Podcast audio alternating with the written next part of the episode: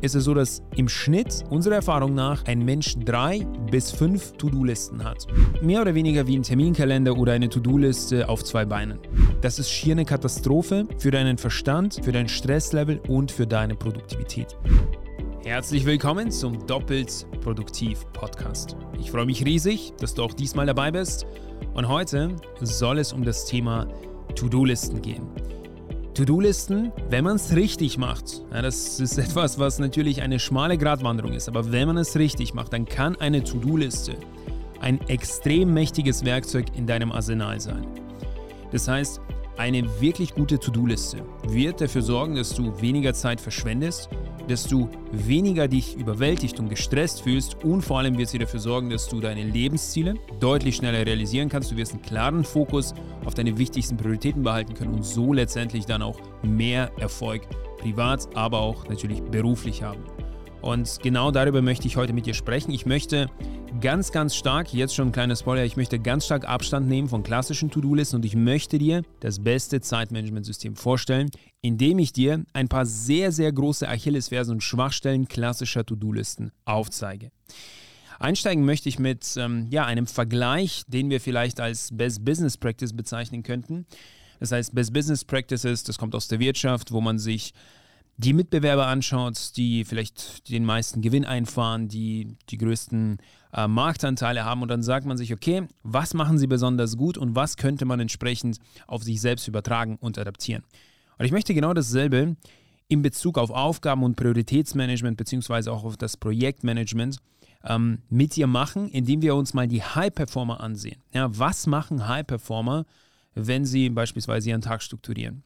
Als High Performer würde man wahrscheinlich dann an Top Manager denken oder vielleicht äh, so ganz plakativ gesprochen, nehmen wir mal Jeff Bezos. Jeff Bezos, der Gründer von Amazon.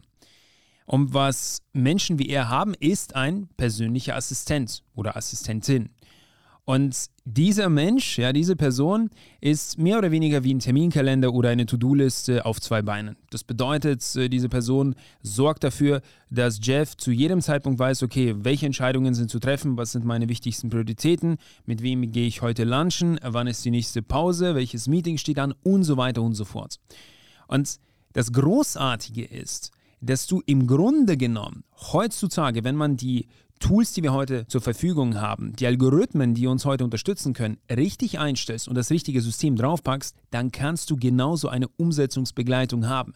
Beispielsweise musst du nicht mehr darüber nachdenken, was sind die Prioritäten, die du als nächstes anpackst. Ähm, du musst dir keine Gedanken darüber machen, dass etwas untergeht, dass vielleicht etwas vom Tisch fällt und demnächst einfach diese Zeitbombe irgendwo explodiert, weil du etwas übersehen hast, sondern du hast mehr oder weniger so einen digitalen Assistenten, der dich die ganze Zeit in deinem Tagesgeschäft bzw. in deinem Büroalltag unterstützt.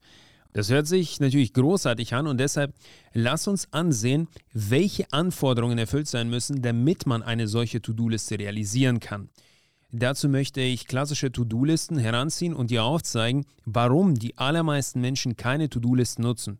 Im Übrigen sind es nur 33 Prozent der Menschen, die wirklich mit To-Do-Listen arbeiten. Das weiß ich auch persönlich aus der Praxis. Ich habe da haarsträubende Sachen gesehen, ob es jetzt irgendwelche Kanzleien sind ob es äh, Vertriebsteams sind und so weiter. Es ist wirklich ähm, zentral schlecht gemanagt, ja, da weiß keiner, wer was macht. Und zum anderen, die Leute organisieren sich selber sehr, sehr ineffektiv. Du wirst auch gleich verstehen, warum das der Fall ist, warum das der Status quo ist. Also, die klassischen To-Do-Listen. Das ist das Problem. Ich habe zwei Punkte identifiziert, die ich in diesem Podcast jetzt speziell mit dir teilen möchte. Und der erste Punkt ist, dass die To-Do-Listen, die allermeisten To-Do-Listen da draußen, sind überwältigend. Und ich möchte, dass du dich an dieser Stelle fragst, wenn du eine To-Do-Liste führst, was hast du für ein Gefühl, wenn du deine To-Do-Liste anschaust? Die meisten Menschen in führungsverantwortlichen Positionen haben zwischen 140 und 150 Einträge auf ihrer To-Do-Liste. Und das Problem ist, dass diese Anzahl an Aufgaben einfach zu groß für unseren Verstand ist. Unser Verstand liebt es, mit einer überschaubaren Anzahl an Aufgaben zu arbeiten das heißt, äh, vielleicht so ganz primitiv gesprochen, äh, ich gehe raus, hake Holz, hol das Wasser und mache vielleicht Feuer, so grob gesagt, ja, aber nicht eine schier unendliche Anzahl an Aufgaben. Meistens versteckt sich hinter einer Aufgabe noch eine weitere Aufgabe oder weitere Unteraufgaben und das führt zu Stress. Deshalb frag dich bitte an dieser Stelle, was passiert, wenn du deine To-Do-Liste anschaust. In den meisten Fällen ist eine To-Do-Liste mehr oder weniger so eine Art Stressor oder es ist ein Auslöser von Unbehagen, wo sich Menschen denken, oh, meine Güte, was steht da jetzt alles drauf? Und das ist das Problem. Oftmals kommt es genau dadurch entweder zu Stress und die Menschen sagen sich, ach, die To-Do-Liste funktioniert ab irgendeinem bestimmten Punkt gar nicht mehr und sie gehen in diesen reaktiven Modus, wo sie einfach nur noch Brände löschen. Oder es ist so, dass sie drauf gucken und es kommt zu dieser, man könnte sagen, Paralyse der Analyse. Das heißt, man weiß nicht genau, welche Aufgaben sind davon jetzt die dringendsten oder die wichtigsten, die man anpacken sollte. 140 Aufgaben, was soll ich davon denn auswählen? Der zweite Punkt geht damit auch einher, dass diese Anzahl an Aufgaben im Grunde genommen in den allermeisten Fällen nicht mal die tatsächliche Arbeitsflut bzw. To-Do-Flut abbildet. Und zwar, der zweite Punkt ist, die allermeisten To-Do-Listen sind nicht in einem Zentrum organisiert. Das bedeutet, Menschen haben vielleicht 140 Einträge auf einer To-Do-Liste, die sie auf ihrem Desktop führen. Dann haben sie noch irgendeine App auf dem Smartphone. Sie haben Glück, wenn es dieselbe App ist und da stehen dieselben Einträge drin. Aber in ganz vielen Fällen verstecken sich weitere To-Dos, weitere Termine, weitere Aufgaben, beispielsweise im E-Mail-Postfach.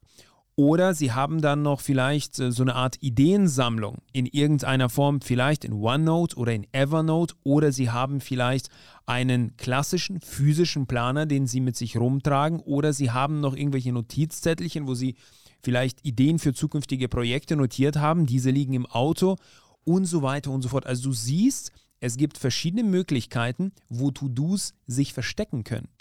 Unserer Erfahrung nach, zum Beispiel ist es so, dass wenn wir mit unseren Teilnehmern arbeiten, ist es so, dass im Schnitt unserer Erfahrung nach ein Mensch drei bis fünf To-Do-Listen hat, also Sammelpunkte, wie wir das nennen, wo sich Aufgaben, Termine, Projekte, persönliche Verpflichtungen, Besorgungen und so weiter verstecken. Und du kannst dir jetzt natürlich schon denken, dass das sehr problematisch ist. Wenn du dann eine To-Do-Liste hast, beispielsweise auf deinem Desktop, und du guckst drauf, dann kannst du nicht sagen, was ist denn die wichtigste, was soll ich denn jetzt anpacken? Weil letztendlich vielleicht versteckt sich eine wichtigere Priorität auf deinem Smartphone oder vielleicht in deinem physischen Planer oder vielleicht hast du noch einen Google-Kalender, vielleicht solltest du da als erstes reingucken. Das darf nicht sein. Ganz, ganz viele Menschen haben unterschiedliche Terminkalender, beispielsweise in Outlook, beispielsweise Google Calendar, beispielsweise vielleicht, wie ich es ja schon gesagt hatte, ein Kalender in physischer Form eines Notizbuchs und das Aller, Allerschlimmste, was man machen kann, ist es, Aufgaben im Kopf zu behalten. Das heißt, irgendwelche Ideen, irgendwelche Termine, wo man sich sagt, ja, ich werde dran denken. Wenn das passiert, dann wird der mentale Arbeitsspeicher einfach unnötig und extrem ausgelastet. Das ist schier eine Katastrophe für deinen Verstand, für dein Stresslevel und für deine Produktivität. Genau das führt letztendlich dazu, dass nur 33% der Menschen mit einer To-Do-Liste arbeiten, weil sie es in den allermeisten Fällen probieren. Die To-Do-Listen sind viel zu lang, denk an diese 140 Einträge. Die To-Do-Listen sind zudem auch noch verstreut auf verschiedene Sammelpunkte.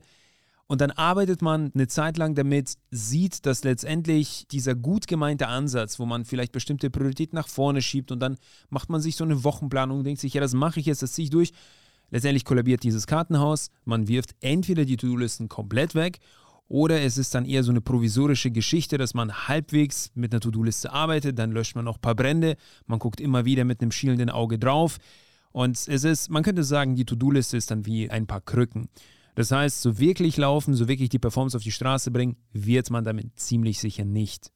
Auf der anderen Seite, wenn man es richtig macht, wenn man die Sammelpunkte zusammenführt in einem zentralen Sammelpunkt, wenn man zudem auch noch die Algorithmen so programmiert, dass sie das Prinzip der Clarity-Liste abbilden mit den unterschiedlichen Zeithorizonten und dir dadurch die allerwichtigsten Prioritäten in einer kompakten Form, also maximal so fünf, vielleicht allerhöchstens zehn, und zwar ganz automatisch angezeigt werden ich zum Beispiel, wenn ich meine To-Do-Liste anschaue, sehe ich nicht mehr als fünf bis sieben Aufgaben jeden Tag. Und ich weiß, dass das die wichtigsten Aufgaben sind. Ich weiß, dass das die wichtigsten Prioritäten sind. Ich weiß, dass nichts untergehen wird. Und wenn bestimmte Dinge drängend werden, wenn sie sich vorschieben, wenn vielleicht bestimmte Eventualitäten nicht bedacht wurden, dann organisiert sich diese To-Do-Liste von selber. Und diese To-Do-Liste nennen wir die Clarity-Liste. Das ist ein absolut geniales Zeitmanagement-System und ich würde dir dringend anraten, dem Ganzen mal eine Chance zu geben und zu versuchen, damit zu arbeiten. Ich werde das logischerweise nicht in diesen Podcast packen, weil das Ganze würde zu lang werden. Wir haben genau dafür eine 90-minütige und komplett kostenfreie Masterclass erstellt. Deshalb, wenn dich das Ganze interessiert und wenn du dich darin wiederfindest, wie die meisten Menschen, die leider komplett ohne To-Do-Listen oder mit sehr ineffektiven To-Do-Listen arbeiten, dann lass es dir durch den Kopf gehen. Ja, das heißt, wenn du dich durch deine E-Mail, Aufgaben und Terminflut eventuell unwohl fühlst und du mehr oder weniger das Gefühl hast, dass du ständig irgendwie nicht abgeschlossene Projekte, To-Dos, E-Mails und so weiter jonglierst wie heiße Kohlen und im allerunglücklichsten Fall vielleicht sogar viele Überstunden machst und trotzdem nicht zu den wichtigsten To-Dos kommst und diese irgendwie am Abend immer unerledigt bleiben, dann schau dir auf jeden Fall die Clarity-Liste an. Es ist eine erprobte und erfolgsversprechende Lösung. Und zwar, das Ganze sagt nicht nur ich, sondern über 2000 unserer Teilnehmer. Also zum Abschluss möchte ich nochmals, dass du dir diese zwei Fragen stellst. Ist deine To-Do-Liste länger als vielleicht fünf bis sieben Einträge, wenn du draufblickst? Und hast du wirklich nur einen zentralen Sammelpunkt für all deine To-Dos, all deine Termine, Projekte, Ideen, persönlichen Besorgungen, E-Mails und so weiter? Wenn das nicht der Fall ist bei dir, dann kann ich dir sagen, dass du mit dem richtigen Ansatz enorm viel Zeit sparen wirst. Du wirst immer den Blick auf die wichtigsten Prioritäten behalten können. Du wirst immer auch wissen, was die wichtigsten Prioritäten sind und du wirst dadurch dann auch mit einem klaren Fokus zum Ende des Tages deutlich mehr Aufgaben abgearbeitet haben. Das ist ein wirklich großartiges Gefühl. Das ist auch die Grundlage dann dafür, dass man nach Hause geht und tatsächlich abschalten kann, dass man dieses zufriedenstellende Gefühl hat, wenn man Feierabend macht. Und dasselbe wünsche ich mir auch für dich. In diesem Sinne, ich hoffe, dass ich dich für dieses Thema sensibilisieren konnte, dass du ein bisschen darüber nachdenkst. Und nochmals, die meisten Menschen wissen gar nicht, dass sie in so einer Sackgasse sich befinden, weil es ja alle so machen. Aber es geht definitiv besser. Und ich hoffe, dass ich dich da ein bisschen zum Nachdenken bringe, ja, insbesondere mit diesen zwei Fragen, dass du da ein bisschen reflektieren konntest. Und im Anschluss bzw. im Outro an diesem Podcast möchte ich noch ein paar Meinungen von Nutzern der Clarity-Liste mit anhängen. Wir hören uns dann in der nächsten Episode und an dieser Stelle bedanke ich mich für deine Zeit und für deine Aufmerksamkeit. Ja, also ich nutze diese Clarity-Liste wirklich sehr, sehr gerne. Und ähm, ich habe da zum Beispiel eine Unterkategorie gebildet, die nennt sich äh, die Big Five äh, des Tages. Und da weiß ich ganz genau, okay, diese fünf Aufgaben, die musst du unbedingt machen ähm, an diesem einen Tag oder an diesem heutigen Tag. Und ähm, das funktioniert auch sehr, sehr gut. Ich weiß, wo ich meine Ideen hinschreibe. Ja? Ich weiß, wie ich diese Ideen bearbeite. Ich weiß, wie ich diese Projekte angehe. Ja? Und ich habe halt einen großen Sammelpunkt, äh, wo das halt einfach alles draufsteht. Und das macht das Leben leichter.